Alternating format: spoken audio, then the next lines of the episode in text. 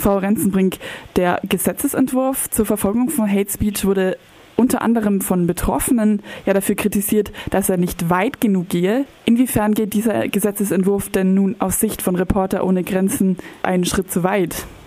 Wirklich unser Problem mit dem Gesetzentwurf ist, dass er eben einen, einen zentralen Wert unseres Rechtsstaats über Bord wirft. Und das ist nämlich, dass die Presse- und Meinungsfreiheit nur dann beschnitten werden darf, wenn wirklich unabhängige Gerichte auch zu dem Schluss kommen, dass eine, eine Äußerung oder das Gesagte eben nicht mit den allgemeinen Gesetzen vereinbar ist. Und dieser Gesetzentwurf sieht vor, dass eben ja Facebook und auch andere soziale Netzwerke im Prinzip zu, zu den Hütern über die Meinungsfreiheit werden. Und das darf nicht passieren.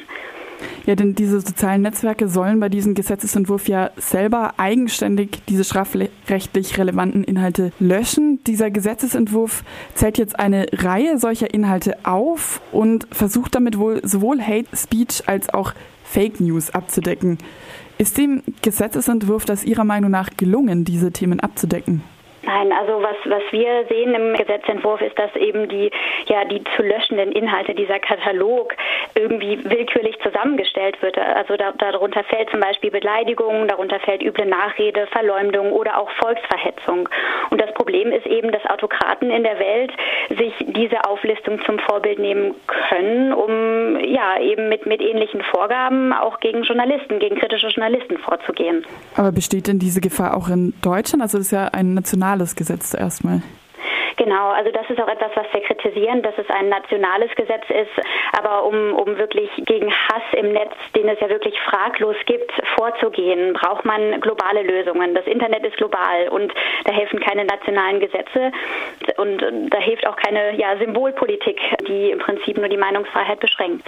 Aber irgendwo muss man ja dann tatsächlich anfangen. Also ich würde gerne nochmal das Beispiel anbringen ähm, des Geflüchteten aus Syrien, der ja vor zwei Wochen mit einer Klage gegen Facebook gescheitert ist. Sein Selfie mit der Bundeskanzlerin Angela Merkel war auf Facebook sozusagen als Terrorfahndungsbild verzerrt weiterverbreitet worden. Da brauchen wir doch schon irgendeine Lösung und müssen wir da nicht vielleicht sozusagen national anfangen, eine gesetzliche Regelung zu finden?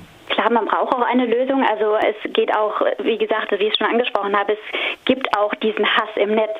Aber dass man da vorschnell Lösungen äh, versucht zu finden, Vorschläge macht, die im Prinzip die Meinungsfreiheit beschränken, das kritisieren wir. Und was man auch nicht vergessen darf, ist, dass es trotz der Kritik, die es gibt gegen soziale Netzwerke, auch ein, ein, dass sie auch eben einen positiven Effekt haben für die Pressefreiheit, für die Meinungsfreiheit, weil Journalisten in, in ja, Ländern, wo das Internet zensiert ist, durch durch ja, soziale Netzwerke eben einen Weg gefunden haben, mit Lesern auch in Kontakt zu treten und dabei möglicherweise auch ja, Zensur zu, zu umgehen oder staatliche Eingriffe zu umgehen. Soziale Netzwerke sind also wichtig für die Pressefreiheit. Der Gesetzentwurf geht zu weit. Sie fordern jetzt globale Lösungen. Was könnte denn so eine globale Lösung sein? Wie gesagt, da braucht es auf jeden Fall mehr als, als nur national gegen vorzugehen. Ähm, das ist etwas, was die ganze Welt betrifft und wo alle mit, mit ja eingebunden werden müssen, um gegen Hass im, im Netz vorzugehen.